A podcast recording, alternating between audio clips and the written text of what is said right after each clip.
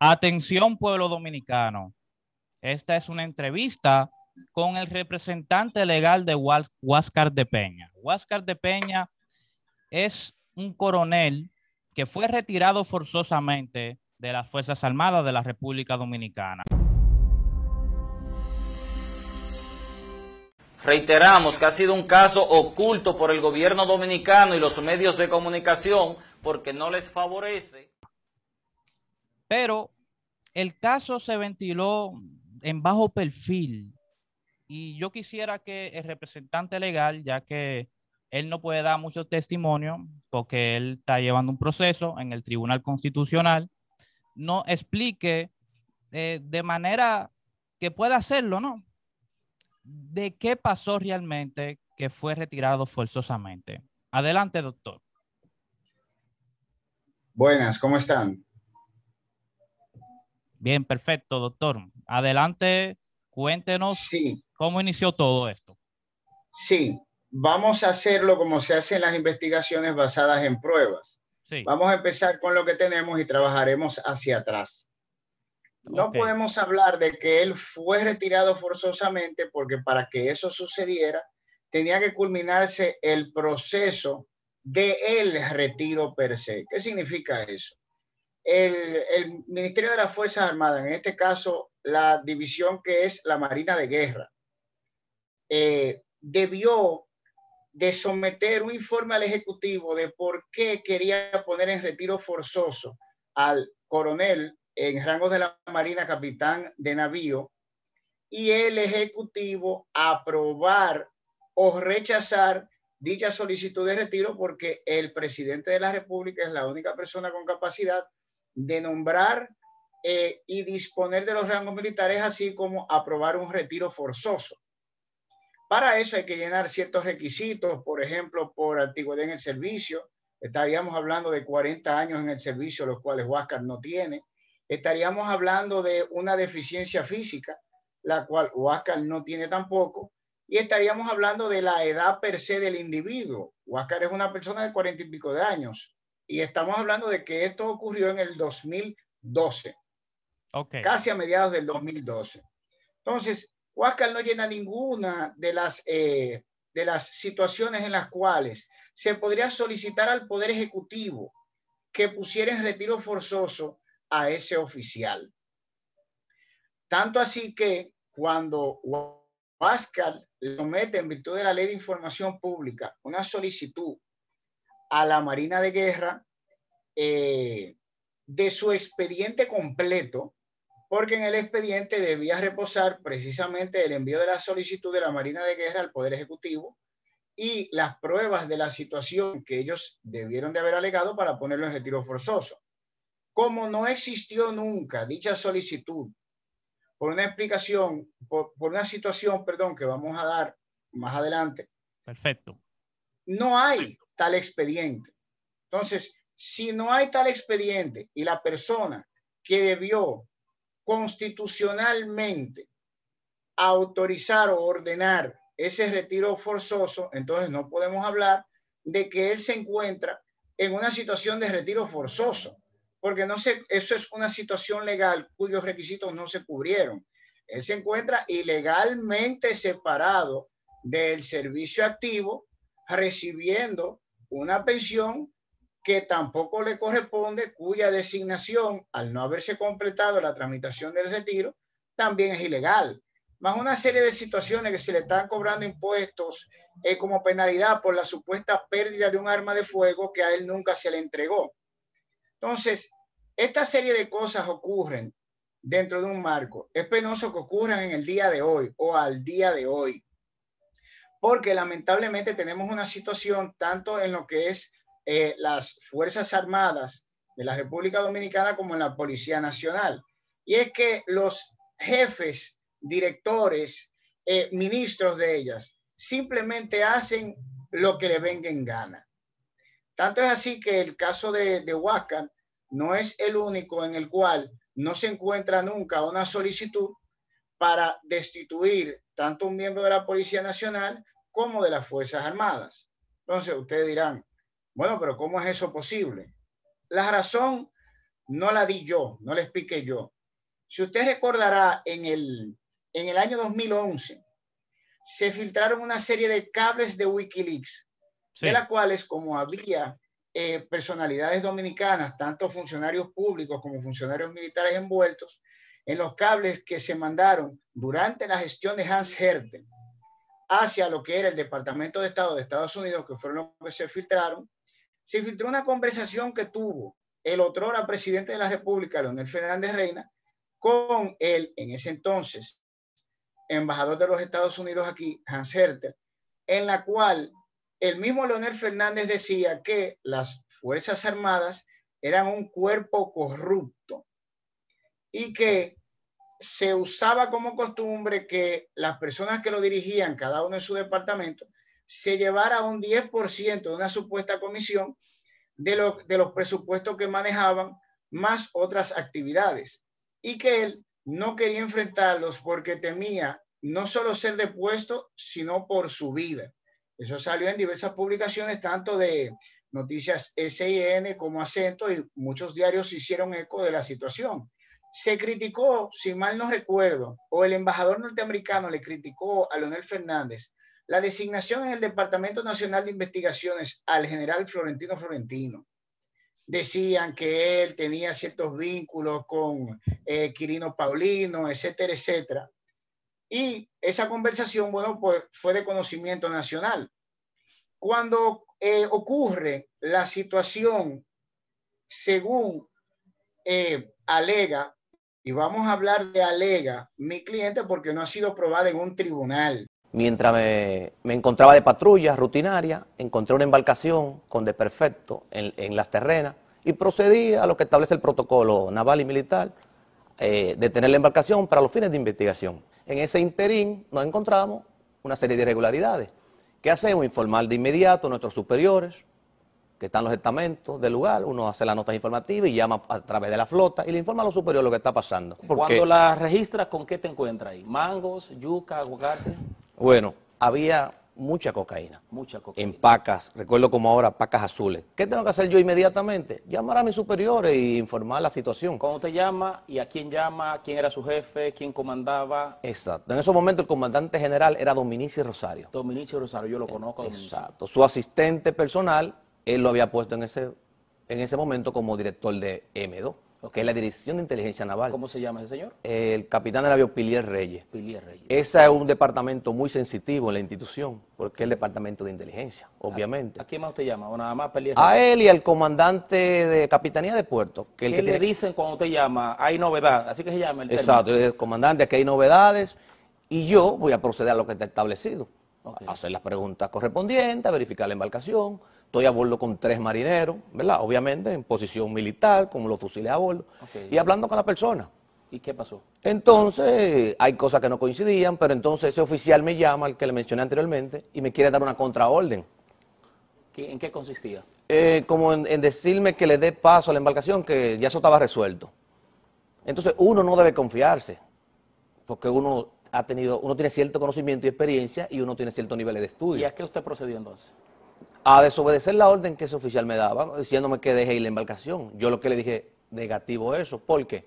Porque yo estudié leyes y yo soy auxiliar de la justicia. Entonces esa situación pasó. ¿Usted procede, apresa la embarcación? Claro, está detenido aquí. Ok. ¿Y con los 200 kilos? Exactamente. ¿Qué pasa a partir de ahí con usted? Ya ahí se armó la parafernaria, llegó el jefe de droga, que la razón era eh, Rosado Mateo, el mismo jefe de la, de la Armada, Dominici, se presentó allá. Y ahí efectivamente 200 kilos de cocaína. Yo pienso que por yo hacer esa actuación, por yo durar casi 12 horas consecutivas cogiendo sol, cogiendo lucha en alta mar, yo voy a ser premiado. Pero oh, sorpresa. ¿Con qué te encontraste? No, que yo hice todo mal. Aún apresando una embarcación con 200 kilos de droga. Y aún el comandante de la unidad civil, obviamente era un americano, eh, intentar sobornarme.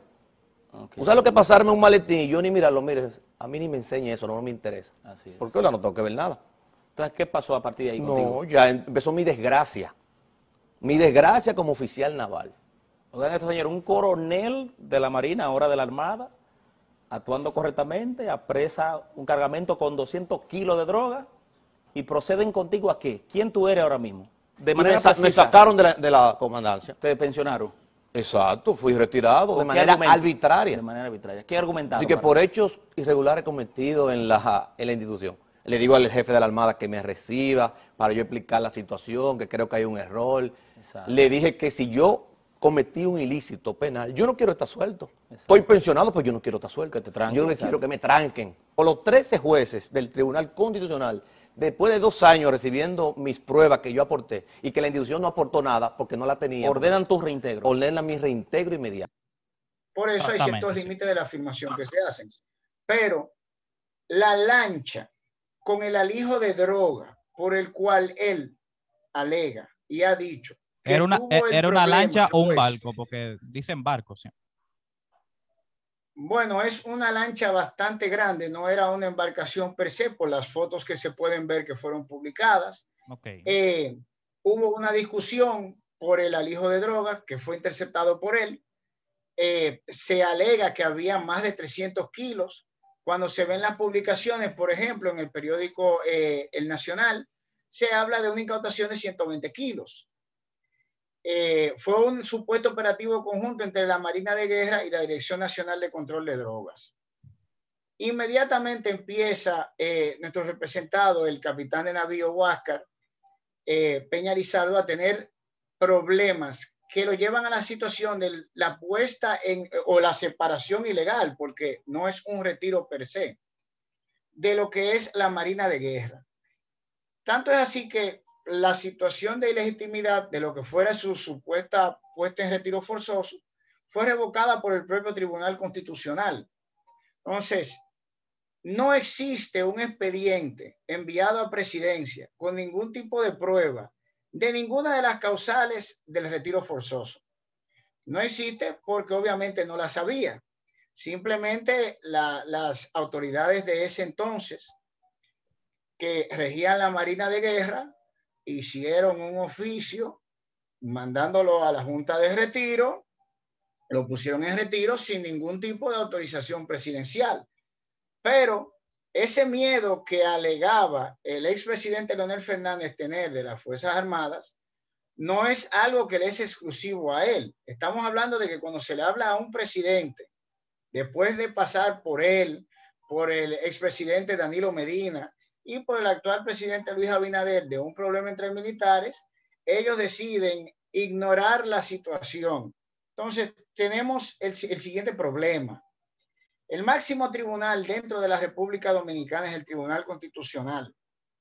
Pero las personas no conocen lo que es la parte práctica de ejecutar una sentencia.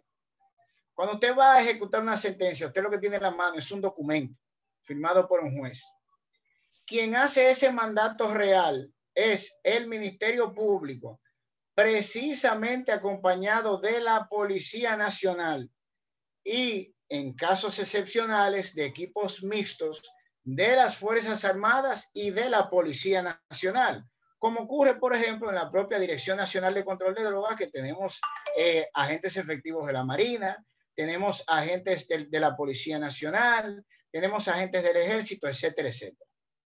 Entonces, no hay forma de ejecutar forzosamente una decisión de ningún tribunal, sea el constitucional o sea cual fuere, sin el concurso preciso.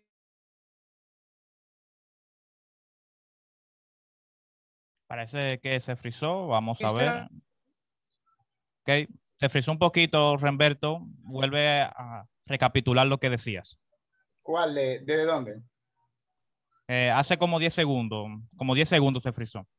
Ok, como le decía, lo que se tiene es un pedazo de papel firmado por un juez y una secretaria que se hace real en el momento de su ejecución a través del elemento fuerza del Estado. Puede ser de cualquier tribunal constitucional, juzgado de paz, juzgado de primera instancia, cual que fuere. Esa ejecución la debe llevar a cabo el Ministerio Público acompañado de la Policía Nacional o, en casos excepcionales, de miembros de la Fuerza Armada, cuando se dan los equipos mixtos como la Dirección Nacional de Control de Drogas, que hay agentes de la Marina, agentes de la Policía, agentes de la Fuerza Aérea, etcétera, etcétera.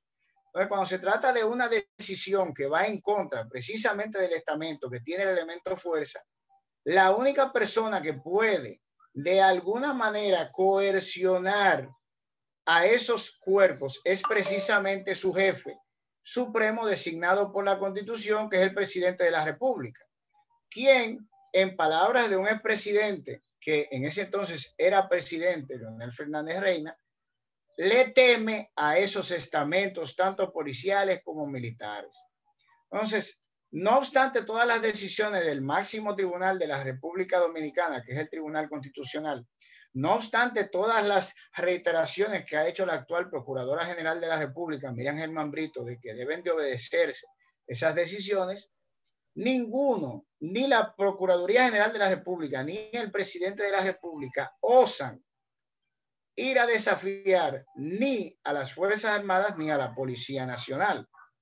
Es lo que crea precisamente un círculo vicioso de todas las ilegalidades que se cometen en la institución, porque si no me ha pasado nada nunca, ¿por qué voy a cesar la práctica?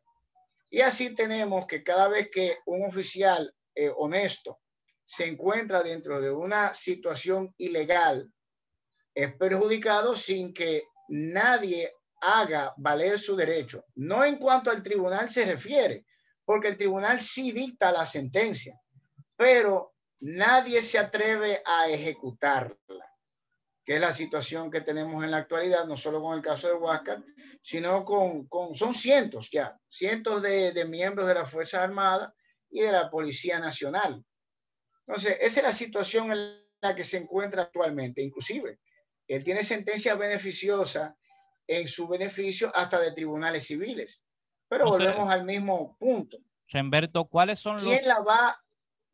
¿Cuáles son los responsables de desacatar la orden del Tribunal Constitucional para su reintegro?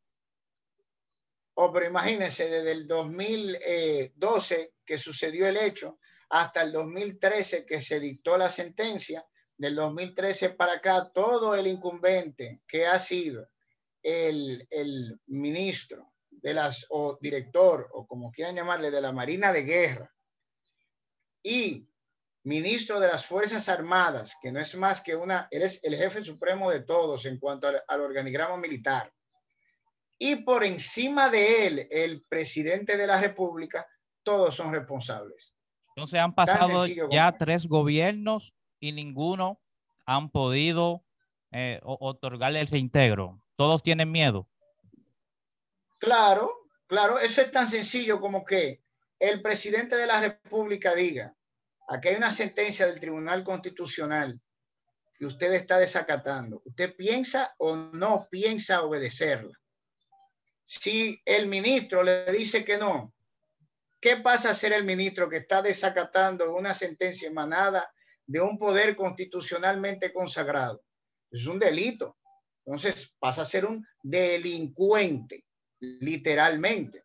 Entonces, una persona así no puede ser ministro de las Fuerzas Armadas o no puede dirigir la Marina de Guerra, no puede estar en ningún sitio. Lo que procede es su destitución inmediata por parte del presidente y posterior su sometimiento a la acción de la justicia por la Procuraduría General de la República. Eso es lo que corresponde tanto por la Constitución como por el Código Penal de la República Dominicana al igual que lo que sería la ley del Ministerio Público del año 2013, porque eso es obstrucción de justicia. Eso es un cargo que está configurado en el artículo 5, si mal no recuerdo, de esa ley, que es especialmente configurado para funcionarios públicos. Entonces, imagínense el miedo que deben de tener, que algo que pueden resolver con una simple llamada, ni siquiera se atreven a tomar el teléfono. Es tan sencillo como, como eso, eso es la realidad. Y nos encontramos, por ejemplo, viéndolo ahora tenemos un problema con la Policía Nacional que yo, que fui miembro del, Observatorio de Participación Ciudadana hace algunos ocho años, desde ese entonces se está intentando reformar la policía y es tanto el miedo que le tienen que no se atreven a llevar a cabo esa reforma. Todo se queda en papeleo, todo se queda en comisiones, todo se queda en informes, pero físicamente nadie se atreve a ir a reformar esa institución, como nadie se atreve tampoco a ir a reformar las Fuerzas Armadas. Eso es tan sencillo como eso. Remberto, este caso de Huáscar ya tiene mucho tiempo, pero la prensa, el gobierno, tiene miedo de abordar este tema. Entonces, estamos diciendo que el crimen organizado tiene un gobierno paralelo. Sí, claro, pero no, no lo decimos nosotros. Si usted no recordará, más o menos en esa época, de lo que fue el 2011 al 2013, fue el auge en la República Dominicana del caso de Figueroa Agosto. Cuando se descubrió el entramado de Figueroa Agosto, salieron a relucir que el jefe de seguridad de Figueroa Agosto era un coronel de la policía, si mal no recuerdo. Uno de los del grupo de personas, si mal no recuerdo, fueron cinco que fueron asesinadas precisamente por miembros de la policía y miembros del Ejército Nacional o miembros de las Fuerzas Armadas, porque ahí había de todo. Entonces, no es que lo estamos diciendo, es que ha sido comprobado vez tras vez tras vez a través de los expedientes que han habido, que han tenido gran auge en cuanto a lo que es el narcotráfico. Eh, el último, el más reciente, fue el de César el Abusador. Eh, y ahí todo el mundo sabía la relación que él tenía tanto con estamentos policiales como con estamentos militares. El mismo Grino Paulino también salieron a reducir un involucramiento de ambas estructuras. El mismo, el mismo Guillermo Guzmán Fermín, quien fue sindicado varias veces en un supuesto eh, pérdida de una maleta llena de dólares, que fue parte de las declaraciones de Sobeida Félix, eh, hizo una publicación, sí, creo que fue hace eh, ayer o antes de ayer, diciendo que la policía era un submundo bajo. Entonces, cuando usted habla de un submundo, el que hay que conocer, usted está hablando de algo encubierto que nadie debe saber, cosa que no es comprensible, porque el funcionamiento de la policía ni es sobrehumano, está legalmente regulado en su totalidad y el mecanismo de supervisión, si funcionare, tendría que tener conocimiento de todo lo que se hace y no se hace.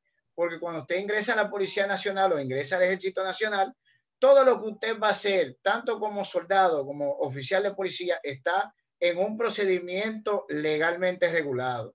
Si usted habla de algo turbio, algo, algo oscuro, obviamente está hablando de algo que no se encuentra legalmente regulado y no es una de las causas por las cuales a usted se le permite portar un arma y representar una institución gubernamental. Ya eso es otra actividad que desconocemos. Por ende, no está dentro de la legalidad de la forma de operar o en la forma en que deben de operar los miembros de esas instituciones. Eso es tan sencillo como eso. Y tenemos, mire, la pareja de, pastores acribillados, el coronel que lideró el operativo, hasta donde yo sé, todavía no ha sido encausado en ninguna forma. Era un misterio quién era hasta que las redes lo identificaron. Exactamente. Pero no es la primera vez que sucede. O sea, eso es un historial continuo de, de casos que nunca llegan a nada porque las investigaciones se frustran cuando llega a un nivel que va a tocar a un oficial superior.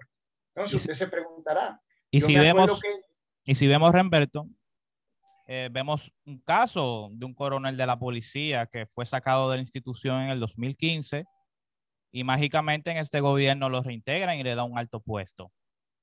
Sin embargo, el caso de Huáscar sigue.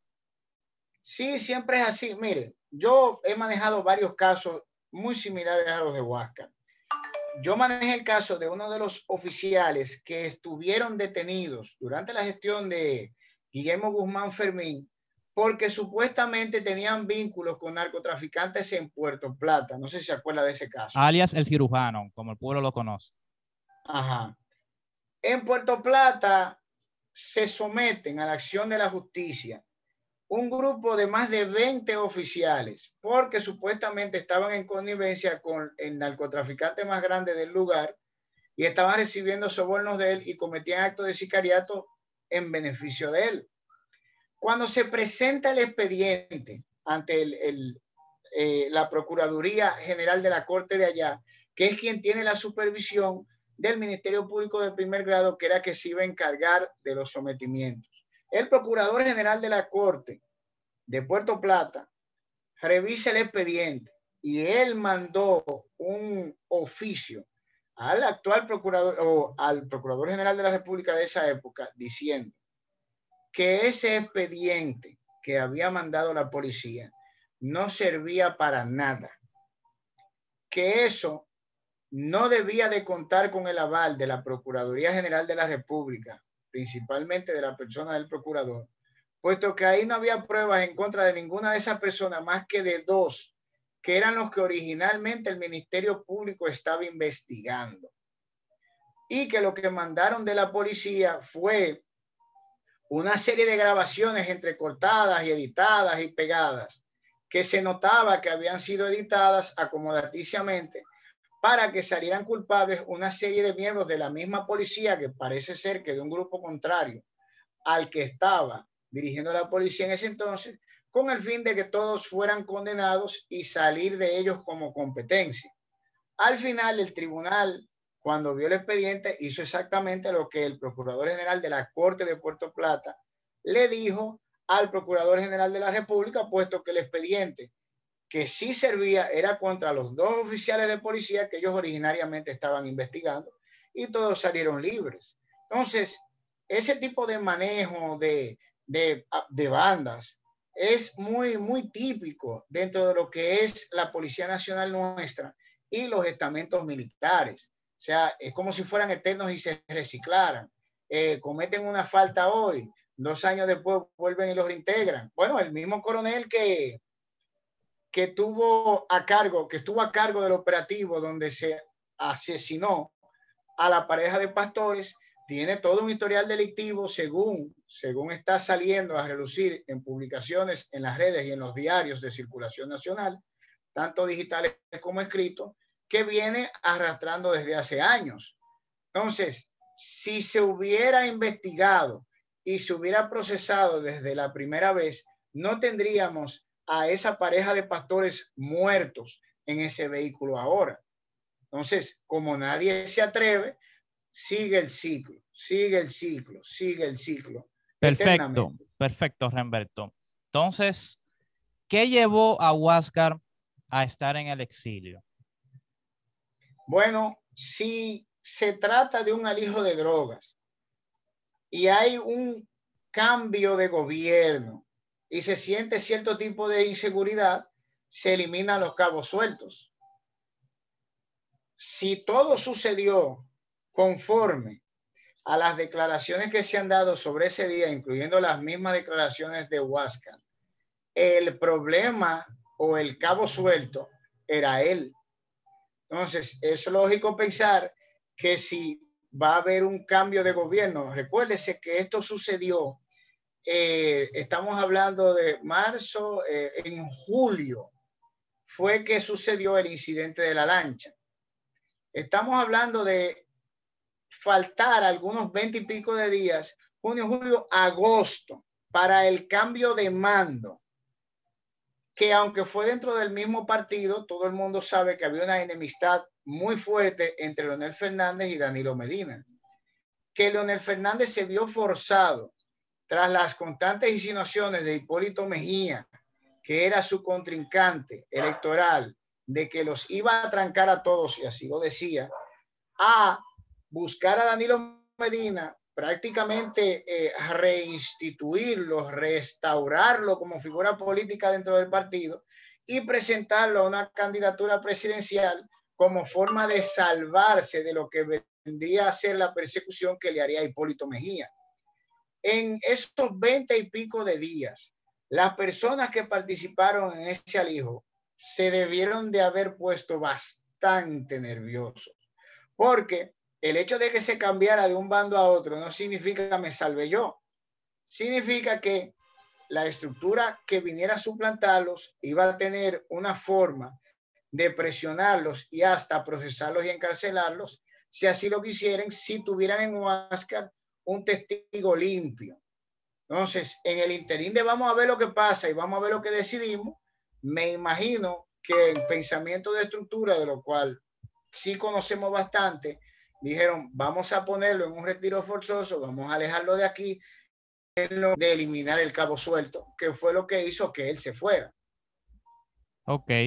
Entonces, eh, la justicia independiente, ¿cómo se ha comportado? Miriam Germán lo ha recibido usted? ¿Se ha interesado potencialmente investigar ese caso a profundidad? Eh, ¿Qué ha pasado con la justicia independiente?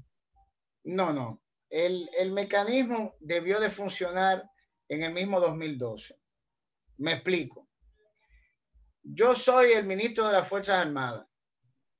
Me llega una notificación de una sentencia del Tribunal Constitucional con respecto a que no aparece el expediente de un capitán de navío.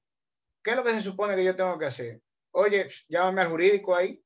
¿Y qué, qué, qué se supone que es esto? ¿Por qué el Tribunal Constitucional está condenando a la Marina de Guerra? Inmediatamente el jurídico tiene que explicar al ministro que cómo funciona. Eh, bueno, ministro, mire, aparentemente ese hombre lo, lo, pusieron en retiro forzoso, pero no enviaron su expediente ni su solicitud al, al Poder Ejecutivo. ¿Qué era lo único que él tenía que hacer? No, no, no, no. Eh, cancele eso, emita un oficio, dejando sin efecto el previo y ponga a ese hombre donde se encontraba. ¿Por qué pasó esto? Investígueme. Para eso están precisamente los organismos de inteligencia que se encuentran en todos los estamentos militares, el A2, el G2, el J2, el M2, etcétera, etcétera. Son los ojos y el oído del ministro primero de sus edecanes, que son las personas que están a cargo de la Marina de Guerra, de la Fuerza Aérea, etcétera, etcétera.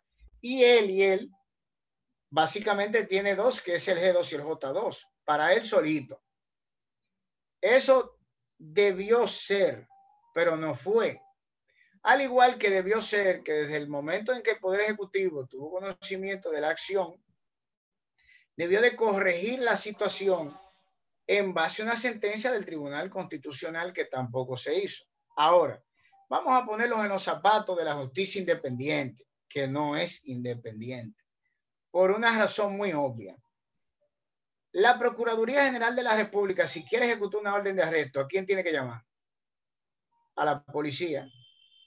Entonces, no es independiente operacionalmente, ¿verdad que no? No. Si quiere presupuesto, ¿a quién tiene que llamar? al Ejecutivo. Entonces, no es, no es independiente económicamente. ¿Verdad que no? Tampoco. Sí, si la Procuradora General de la República, designada por el Poder Ejecutivo, se le ocurriese investigar al presidente de la República por un acto de corrupción, yo le aseguro que la notificación a él comparecer llegaría más lento que el decreto destituyéndola a ella entonces tampoco es independiente a nivel jerárquico ni ejecutorio.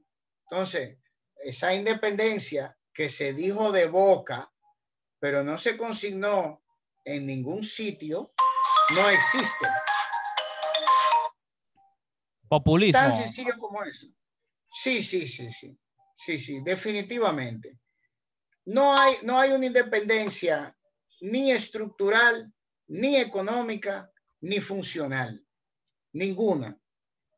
Entonces, el decir usted es independiente no hace a nadie independiente, porque no se crea el mecanismo para asegurarle a esa persona su independencia.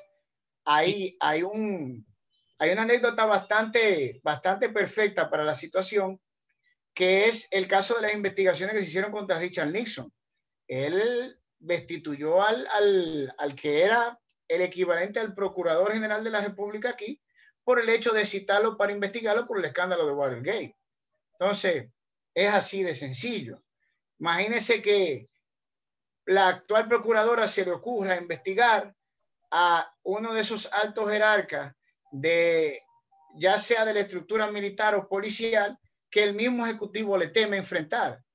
Y el ejecutivo es la persona, el presidente de la República que tiene su poder el hacer cesar inmediatamente esa investigación o simplemente destituir a la actual Procuradora General de la República. Entonces, yo entiendo que esa independencia de la que se está hablando de boca no existe ni se ha probado que existe en ningún sitio. Y si vemos, Humberto, el presidente de la República conformó un equipo de empresarios para que dijera cómo se va a reformar la Policía Nacional.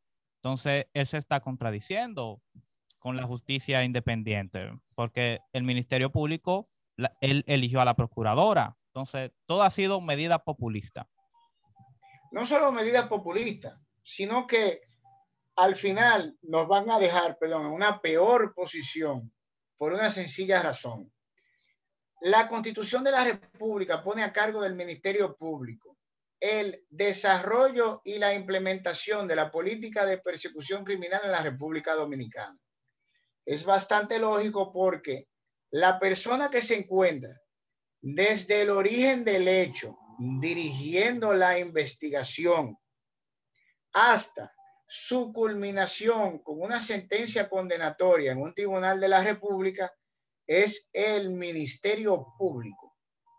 A partir del 2004, dos años posteriores a la promulgación del Código Procesal Penal, en ese entonces nuevo Código Procesal Penal, que entraría en vigencia posterior a dos años para que la gente se aclimatara a él, el Ministerio Público es la persona que dirige la investigación. Si usted se va a la Constitución de la República en cuanto a cuáles son las, las funciones de la Policía Nacional, dice llevar a cabo persecuciones e investigaciones bajo la supervisión del órgano competente, que es el Ministerio Público. Entonces, la Policía Nacional tiene dos funciones, o tenía tenía la de prevención y la de investigación. La de investigación ya no la tienen. Solo le queda la de prevención. Y en cuanto a la investigación, si lo seguimos eh, refinando, nos quedamos con lo que es la persecución y captura. Una vez es capturado, debe de ser llevado el imputado o quien fuere al Ministerio Público, que es también quien tiene a su cargo el Departamento de Prisiones. O sea, nos quedamos en cuanto a lo que es la persecución con una asistencia física en la captura de ese individuo y prácticamente un servicio de transporte al Ministerio Público, que es el responsable y quien se encarga de todo, desde la recopilación de las pruebas hasta el procesamiento en juicio de fondo del individuo, en este caso imputado, acusado, como le quieran llamar. Sin embargo, en lo que es la actual reforma de ese mecanismo, se quiere reformar a la Policía Nacional como se entendió debió de reformarse muchos años antes de que le fuera quitado todo ese rol investigativo que le corresponde ahora al Ministerio Público. Entonces, eso quitaría de cuajo prácticamente el, el 70% de lo que es la estructura policial. Nos quedaríamos simplemente con la labor preventiva. La labor preventiva la lleva a cabo ahora la tecnología sistema automatizado de cámara que está en todos los sitios, tanto pública como privada. Está la del 911 y está la de los particulares, que cuando la policía les requiere el video a instancia del Ministerio Público, pues simplemente lo entregan y ahí empieza la persecución. Las personas le tienen miedo a la cámara. La cámara no se duerme, la cámara no se apaga, la cámara no se cansa, la cámara no se soborna, la cámara no nada y nos hemos reducido a algo bastante puro, pero bastante efectivo gracias a la tecnología, que nos da en el 80% de los casos una prueba autosustentable videográfica donde usted se ve cometiendo el hecho. Ya lo que queda es por qué usted lo cometió y eso es una explicación que le corresponde al imputado y al juez analizar para saber qué pena le va a poner. Entonces, cuando llegamos a la realidad nos damos cuenta de que se ha designado un equipo de personas que no solo no han comprendido que lo que ellos querían reformar hace años cambió, sino que tampoco entiende que ese cambio que ellos querían hacer quedó obsoleto por el uso generalizado de la tecnología a nivel nacional. Ese es un aspecto. El otro, no se ha invitado al actor principal de la investigación y el diseñador de la política criminal para que diga su parecer, que es lo que en realidad le va a dar la forma que necesita la Policía Nacional. Yo no tengo la policía que quiero, yo tengo la policía que necesito. Y el Ministerio Público, que es quien diseña la política, y la política dice qué es lo que materialmente necesita, no ha sido invitado a esa comisión de reforma policial. Entonces, qué es lo que va a salir de ahí. Exactamente, Remberto. Entonces tenemos a Huáscar en el exilio, todos los órganos competentes se hacen los locos para su reintegro. ¿Cuál será el próximo paso si en la República Dominicana no hay ningún lado para donde coger? Miren, yo hablé con Huáscar y le dije, la única manera que yo veo de que tú obtengas algo de justicia es a través de una sanción económica. Las sanciones económicas se pueden cobrar directamente al tercero que detenta las cuentas, en este caso sería el Banco de Reservas. Yo tengo un caso eh, últimamente muy similar al de Huáscar, donde se le cobró a la policía eh, 5 millones 500 mil pesos, precisamente de una cuenta que tenía en el Banco de Reserva, porque a la policía no hay quien la haga pagar. La policía no obedece decisiones judiciales. Ahora, el Banco de Reservas es una entidad internacional con nombre internacional, con un desempeño tan bueno que no obstante toda la corrupción que ha desfilado por ahí a través de décadas, no han podido afectar la solvencia económica ni moral de la institución a nivel internacional. Eso, eso, yo he sido testigo de eso, que usted puede meter su tarjeta de, de Reservas en cualquier parte del mundo y la va a usar como si estuviera aquí. Solo de Reservas. Los otros bancos no gozan de esa constancia a través del tiempo, principalmente por lo que fue la época de, de, la debacle de los bancos, el caso de Ramoncito Báez, Baníter, etcétera, etcétera. Duramos una década para limpiarnos de esa mala reputación en cuanto a la banca comercial. Ahora bien, el banco sí es obediente de lo que son las sanciones económicas.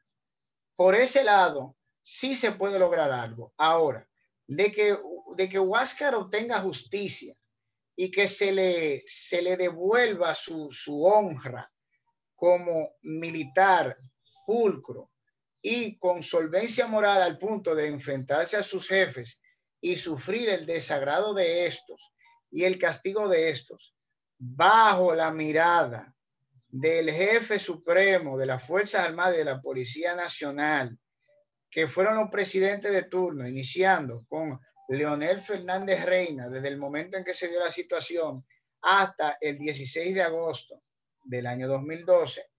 Luego, Danilo Medina Sánchez por los próximos ocho años. Y ahora, Luis Abinader por los pasados ocho meses. Eso es una realidad. Y si ellos, que son las personas que tienen la máxima autoridad directa a nivel constitucional de hacer obedecer una orden del Tribunal Constitucional, valga la redundancia, y no lo hacen, por ese lado, yo le diría a Vázquez que lamentablemente va a tener que esperar a que un cambio real en cuanto a la estructura gubernamental y política y, en este caso, funcionamiento y estructuración del aparato militar y policial se dé porque van a ir conjuntas para él obtener una justicia perfecta, si se quiere, o lo más cercano a ella posible. Pero, como todos sabemos, la persona que, que, hace las cosas por su moral no es tan atractivo para él una remuneración económica, porque si hubiera querido una remuneración económica, pues hubiera entrado en el juego de la corrupción y hubiera sido multimillonario, lo que no hizo desde un principio. O sea que no, a, pesar de que sea lo que sea, entiendo que, que personalmente no es algo que lo vaya a satisfacer, pero es, se va teniendo por partes, que es la situación que tenemos. Entonces, Roberto, eh, el Tribunal Constitucional en la sentencia nunca ha puesto una sanción económica. Sí, sí, sí, sí, sí. En el caso de Huáscar se hizo una sanción de un astrente que se le dio al, en beneficio del cuerpo de bomberos, que era una práctica que tenía el Tribunal Constitucional, sabiendo el Tribunal Constitucional, principalmente los jueces, que no cayeron del cielo y eran jueces muy duchos en tribunales, de que esas instituciones no enfrentan nunca la estructura gubernamental para cobrarle un astrente a nadie. Imagínense el cuerpo de bomberos de la República Dominicana demandando en liquidación de astrente a la Marina de Guerra. ¿Usted cree que eso pasa en República Dominicana? Nunca en la vida.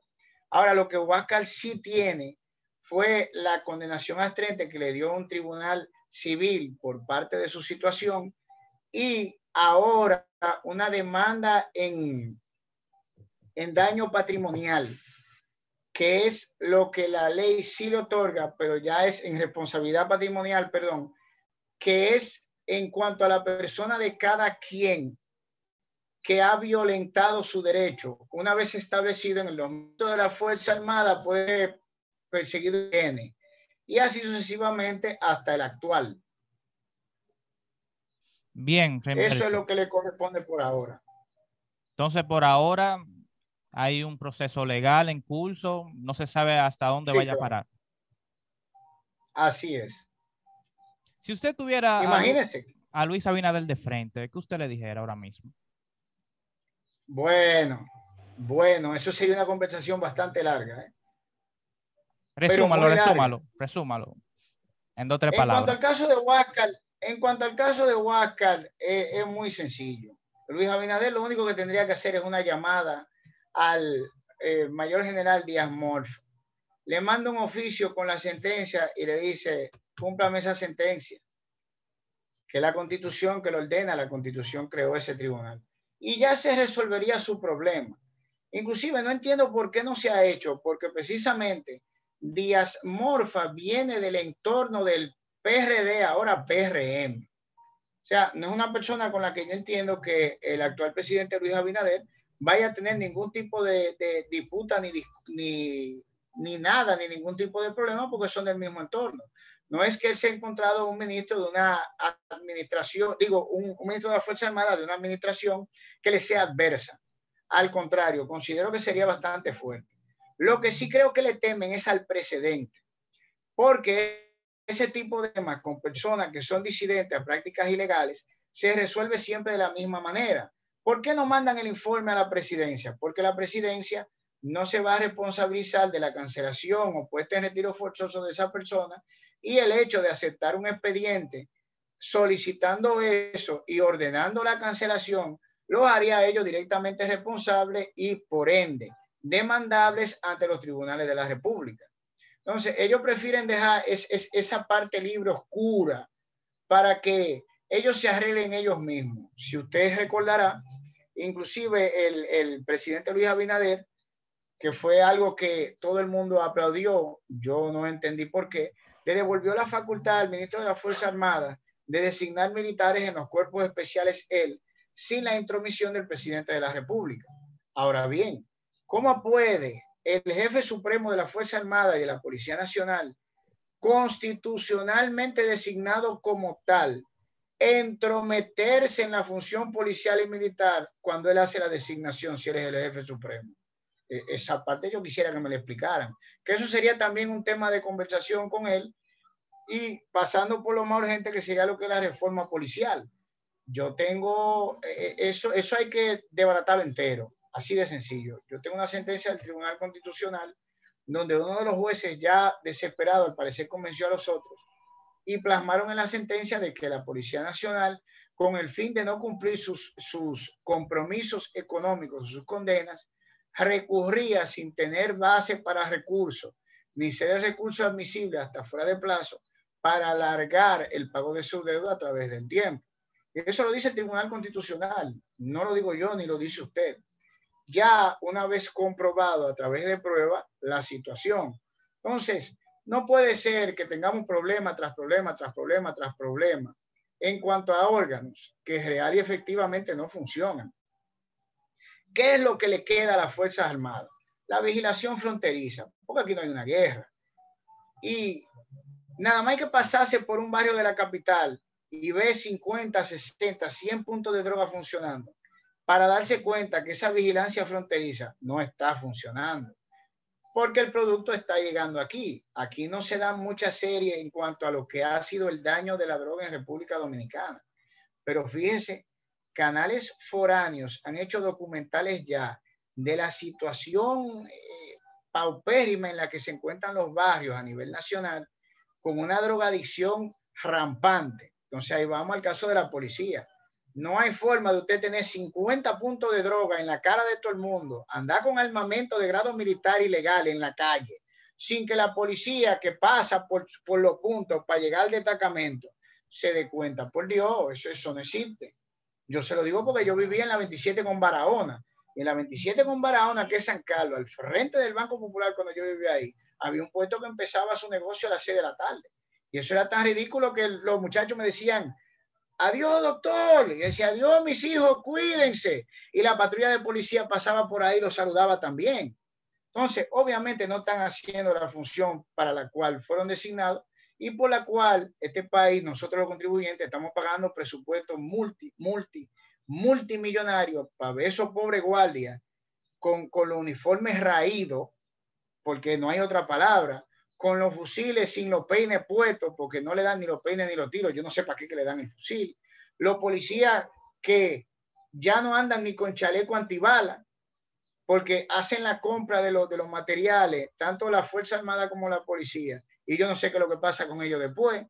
No tiene ni esposa, ni esposo, eso lo vi yo. Yo fui a una vista pública en la Fiscalía Barrial de los Alcarrizos y habían cinco presos en una camioneta y ni uno estaba esposado. Todos estaban amarrados de la muñeca con los cordones de los tenis que tenían puestos. Eso lo, eso lo vi yo recientemente. Entonces, ¿para qué gastar ese dinero por organismos tan inefectivos que al final no son más que una carga, son la principal causa del florecimiento de las empresas criminales en la República Dominicana, ya que el simple hecho de no hacer nada permite un terreno fértil para que se desarrollen y arriba de eso tenemos que pagarle eh, cientos de miles de millones de presupuestos que vienen precisamente del erario público que pagamos nosotros. Remberto, quiero que usted me aclare esta situación, si usted tiene conocimiento. Según lo documentado e investigado, desde que de manera ilegal retiran a Huáscar, él inició un proceso burocrático de que lo reintegren. Pero fue la gestión de Rubén Paulino Sen donde él denunció amenazas de muerte. ¿Por qué razón?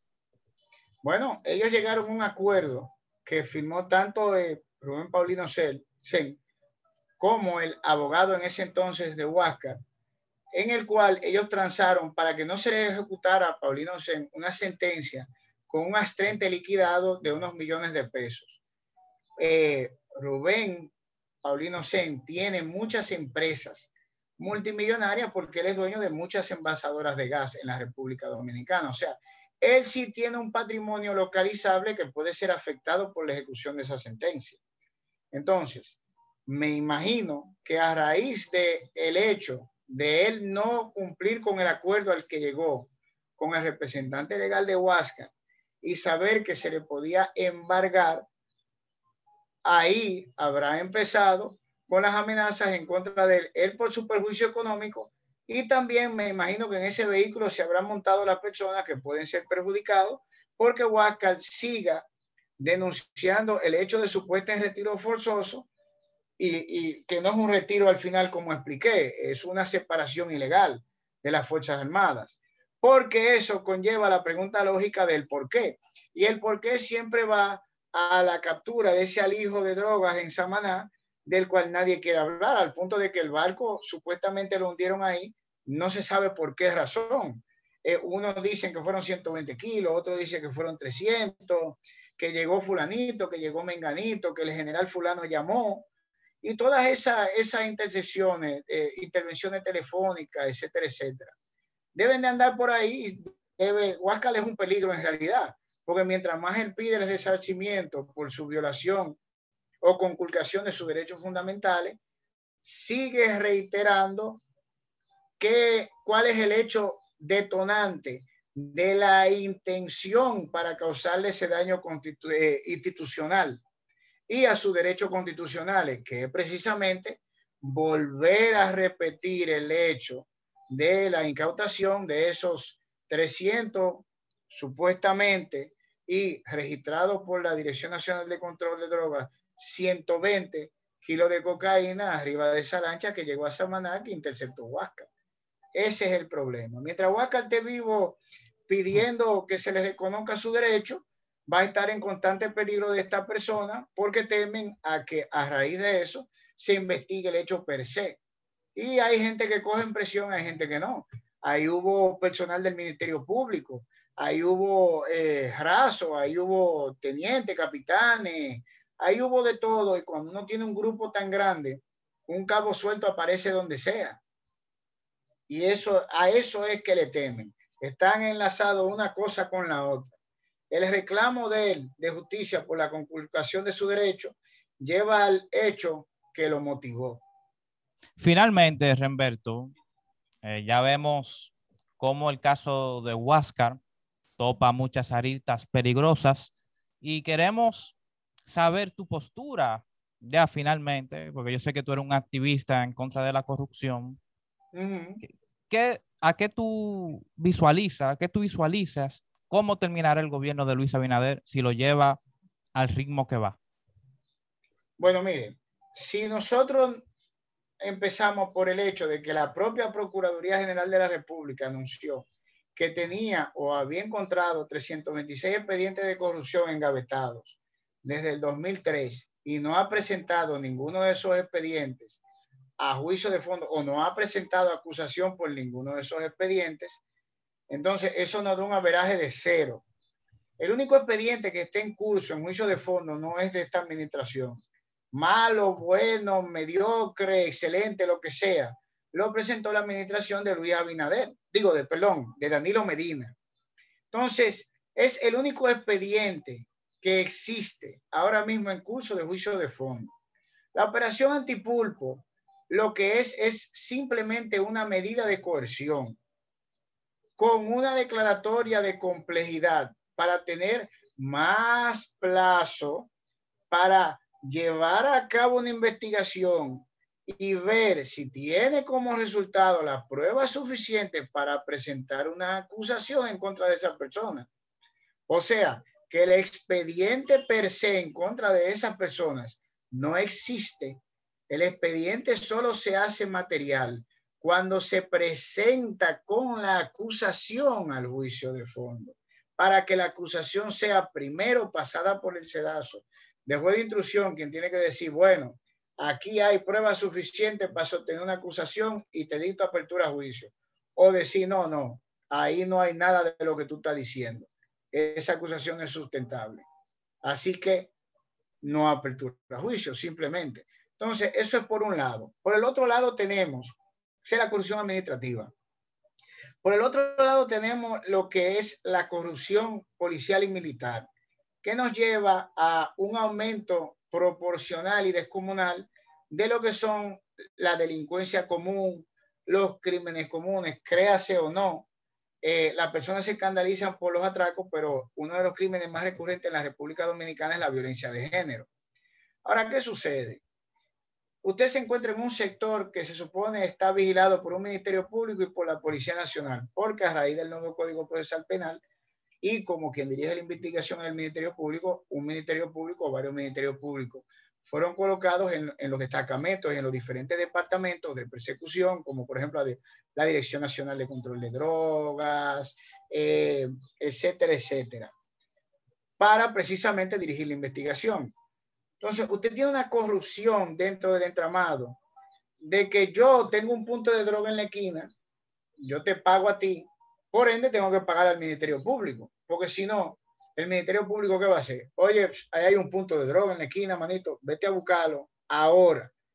Si el policía le dice que no, va a haber problema con el Ministerio Público inmediatamente. Que hasta en los mapas aparecen ahora. Exacto, tiene que estar los dos en la componente porque si no, no se puede hacer. Entonces, ese mismo tipo es el que vende la droga a los atracadores. Los atracadores ya saben que el tipo le paga a la policía. El policía no le puede marchar porque el tipo le dice, hey, ¿qué pasa? Pero fulano te paga a ti, fulano te paga con la mercancía que yo le consumo. Entonces ahora tiene una relación directa con el policía y con el Ministerio Público. Entonces, ese mismo grupito es el que le da golpe a la mujer, el que agarra y mata a uno por ahí, etcétera, etcétera. Entonces, tú tienes una degeneración en cadena producto de una inicial corrupción administrativa que pasa de corrupción administrativa que es especializada a un aumento de lo que sería la criminalidad común por la viabilización de esa corrupción administrativa.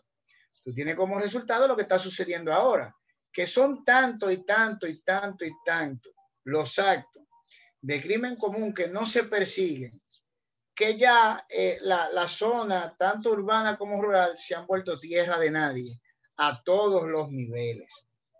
Entonces, eso necesita de una intervención drástica pero inteligente por parte de la administración actual eh, del presidente cual que sea. No sería una tarea solo de Luis Abinader, sino una tarea de cualquiera. De primero, coger el aparato y quitarle de encima todo lo que no funciona. Y enfatizo, no funciona por una sencilla razón. La tecnología ahora ha eficientizado o aumentado el potencial del hombre, pero no de todos los hombres. ¿Cuál es la idea de tú interconectar tecnología con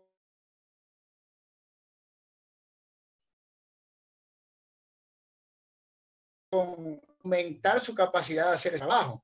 La idea es tener menos personal, pero más especializado, más efectivo, en vez de tener 100 personas que entre las 100 no te van a hacer trabajo de 10, que es lo que está sucediendo ahora.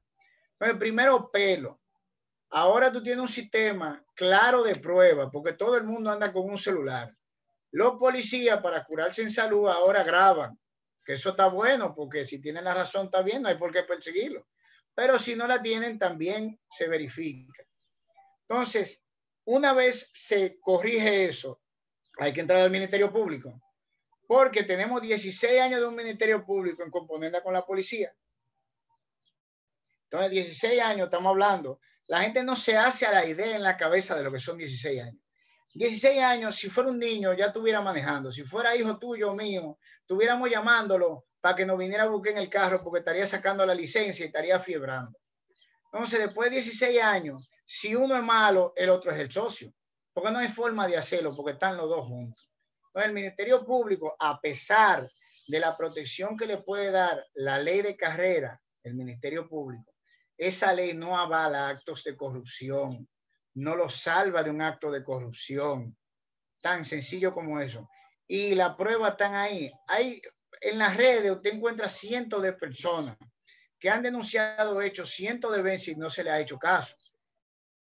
Yo vi uno que cachicha de un violador que violó más de 16 niñas y que los mismos comunitarios, ya cansados de haberlo denunciado tanto a la policía como al Ministerio Público, lo apresaron ellos creo que le decían el Uñas, usted lo puede buscar en internet, apresan el violador el Uñas, que tenía tres barrios azotados.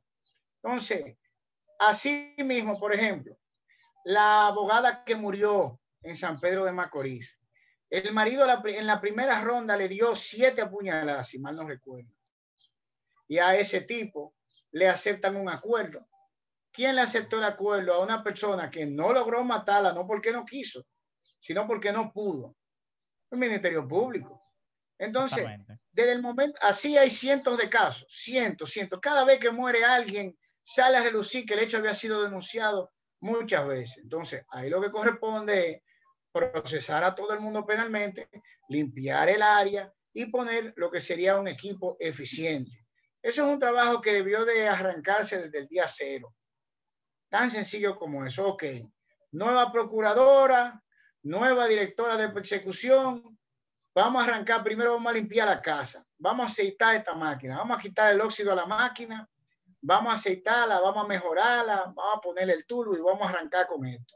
Pero no fue eso lo que pasó. No espera que maten a dos pastores. No, exactamente. No pasó nada. O sea, si usted tenía un problema con que una fiscalía y el grupo de policía que estaban en ello es corrupta, y usted fue a votar por Luis Abinader para que esa gente no estuvieran ahí, la gente está ahí todavía. No cambió nada, nada absolutamente.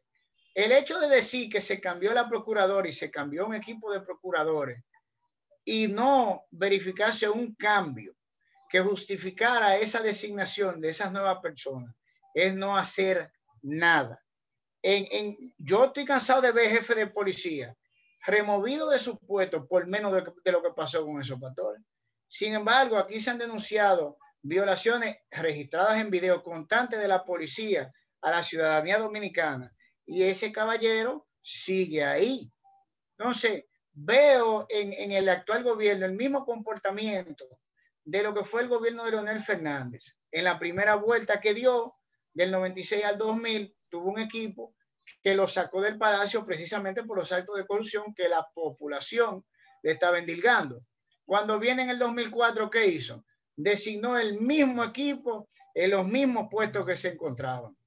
Atento a él, así de sencillo. Entonces, aquí es peor, porque si había una queja de corrupción de una estructura estatal que ya se encontraba, el que llegó no la cambió. Entonces, ahora tenemos por parte de la ciudadanía denuncia de corrupción de los que se encontraban, que ahora que siguen campantes y sonantes, y de los nuevos. Entonces ahora tenemos el doble del problema y no estamos viendo ningún esfuerzo para mejorarlo. Y lo poco que se está promocionando es simplemente descabellado. Eh, nada creó, para ponerle un ejemplo, un mercado tan salvaje de armamento ilegal hacia la República Dominicana que la prohibición de la importación de armas legales del 2006. Pero eso se le dijo a Leonel Fernández. Se le, se le dijo, oiga, si usted decreta la prohibición de esas armas, usted lo que va a hacer es crear un mercado enorme. No, no, no, lo hizo. ¿Qué sucedió? Un arma que costaba 20 mil pesos pasó a costar 200 mil pesos. El, el tipo que tiene un colmado, que es legal su trabajo, que lo que quiere que no le roben su chelito, no se va a quedar desarmado, pero él no puede dar 200 mil pesos por un arma. ¿Qué él va a hacer? Él va a buscar su arma en el mismo sitio que la consigue el atracador que va a visitarlo a él, porque él no quiere que le quiten su chelito y él no quiere que lo maten tampoco. Pero un atracador puede atracar 10 negocios en línea en un día.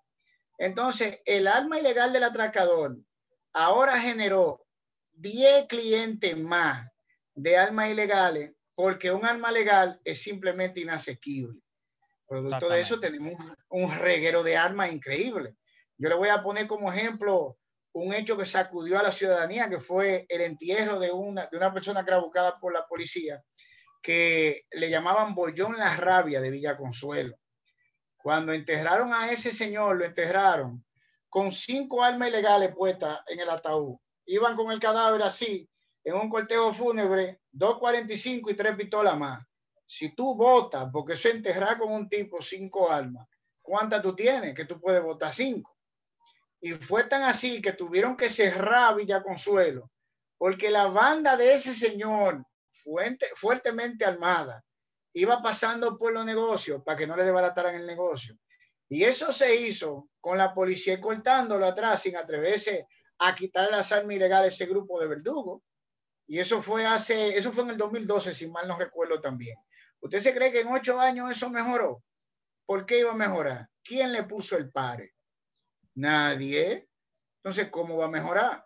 ¿Por qué usted cree que no hay cámara del 911 del gobierno en los barrios? ¿Usted se acuerda el, el, coronel que mataron en Maní? Sí. Porque, hecho que no se clarició, estaba buscando un, supuestamente un pago en un punto y lo mataron porque fue dos veces el mismo día, si mal no recuerdo. Lo primero que se nota cuando se ve el video del coronel es que la cámara no se mueve. ¿Qué quiere decir eso? Que eso no era un celular. Eso era una cámara que se encontraba fija en un sitio mirando hacia esa calle. Entonces, si la cámara captó el coronel y el hecho de la muerte del coronel, ¿qué capta esa cámara 24/7? El punto de droga y la venta de droga. Entonces, en el único momento en el cual se procuró el video de esa cámara fue cuando mataron al coronel, pero no le interesó procurar el video para registrar la actividad de venta ilícita de droga y llevarse preso a toda esa gente. Que dicho sea de paso, la Dirección Nacional de Control de Drogas dijo que ese puesto lo habían allanado y se habían llevado gente presa como 20 veces. Entonces yo le voy a hacer una pregunta. Si usted se lleva gente 20 veces pues, pues, el barrio coopera el punto. El barrio entero tiene que operarlo entonces, porque, oiga, si usted le lleva 3, 3, 3, 3, 3, 20 veces, son 60 gente presa, ¿eh? así de sencillo. Entonces, ¿qué significa eso? Que la gente que eran llevadas salían y volvían a operar el punto, por Dios. Tan sencillo como eso. Usted confirma que somos un narcoestado. Sí, sí, eh, pero no lo digo yo, mire.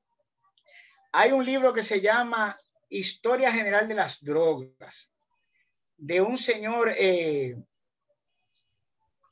de un señor, si me permiten, para darle con precisión el dato. Es, es un libro sumamente interesante. Pablo Escoto, si mal no recuerdo. Lo puede buscar en internet. En ese libro, que es una lectura bastante completa de la, de lo que es la historia de la, de la droga desde Grecia hasta la actualidad. Dice como dato que en el año 74 había tres estados con narcotráfico con apoyo estatal. Venezuela, Colombia y República Dominicana. Entonces, si eso se está poniendo en un libro desde el año 74, imagínese usted que eso no lo ha parado nadie. Entonces, el hecho de que el narcotráfico se da aquí precisamente con la complicidad de las autoridades no es nuevo. Le voy a poner un ejemplo. No hay forma de que un cargamento pase la red que tiene Estados Unidos en el área si no lo recibe alguien que pueda hacer que no se revise. No sé si usted se acuerda que Estados Unidos, por un acuerdo bilateral que se hizo, trajo aquí drones Predator de lo que se usaron en Irak. Entonces, no solo eso, donó lanchas, ha donado todo el equipo necesario, cosa que yo veo innecesaria, porque si todos los jefes militares salen multimillonarios de ahí, no entiendo por qué le estamos aceptando lanchita a Estados Unidos. cuando nosotros podemos. Exacto. Se ha comprado de todo. Entonces, esto es un, terreno muy pequeño. De la única manera que usted se puede entrar aquí en una lancha pasando desapercibido es si el que lo va a recibir tiene la autoridad de que esas personas no lo persigan. Porque esto no es la frontera de Estados Unidos con México, que es un terreno descomunalmente grande. Eso es igual, por ejemplo, que, Haití. La frontera con Haití, si usted va a pasar un camión, usted no se puede meter por los montes. Eso no es verdad. Si usted viene con un alijo de droga que necesita un camión, usted va a pasar por una carretera obligatoriamente, porque no puede meter el camión por otro sitio. Entonces, de la única manera que ese camión pasa es si la persona que tiene la autoridad para pararlo no lo para y no permite que lo revisen. Tan sencillo como eso. Muchas gracias, Remberto, por esta entrevista. Esperemos. Antonio, Antonio Escotado, edición de 1998, Alianza Editorial SA Madrid, Historia General de las Drogas. Hay que buscarlo ese libro, hay que buscarlo. Muy interesante. Muy interesante, tiene bastante datos técnicos, excelente lectura. Un placer, Remberto. Espero volver a tener otro conversatorio con usted eh, sobre más temas, eh, sobre su trayectoria y que la República Dominicana se enderece y el caso de Huáscar eh, de Peña progrese y lo reintegren, porque hasta ahora no se ha demostrado que hizo un mal trabajo dentro de las Fuerzas Armadas. No, no pueden demostrarlo. No solo eso se ha demostrado, se demostró que lo que tenían que cumplir, el requisito que tenían que cumplir para poder ponerlo en retiro forzoso, no lo hicieron. Entonces, si no se cumplió el proceso, lo único que procede ahí es simplemente reintegrarlo y pagarle una indemnización por la separación ilegal de la que fue víctima. Es así de sencillo. Perfecto. Muchas gracias, Remberto. Gracias a ustedes.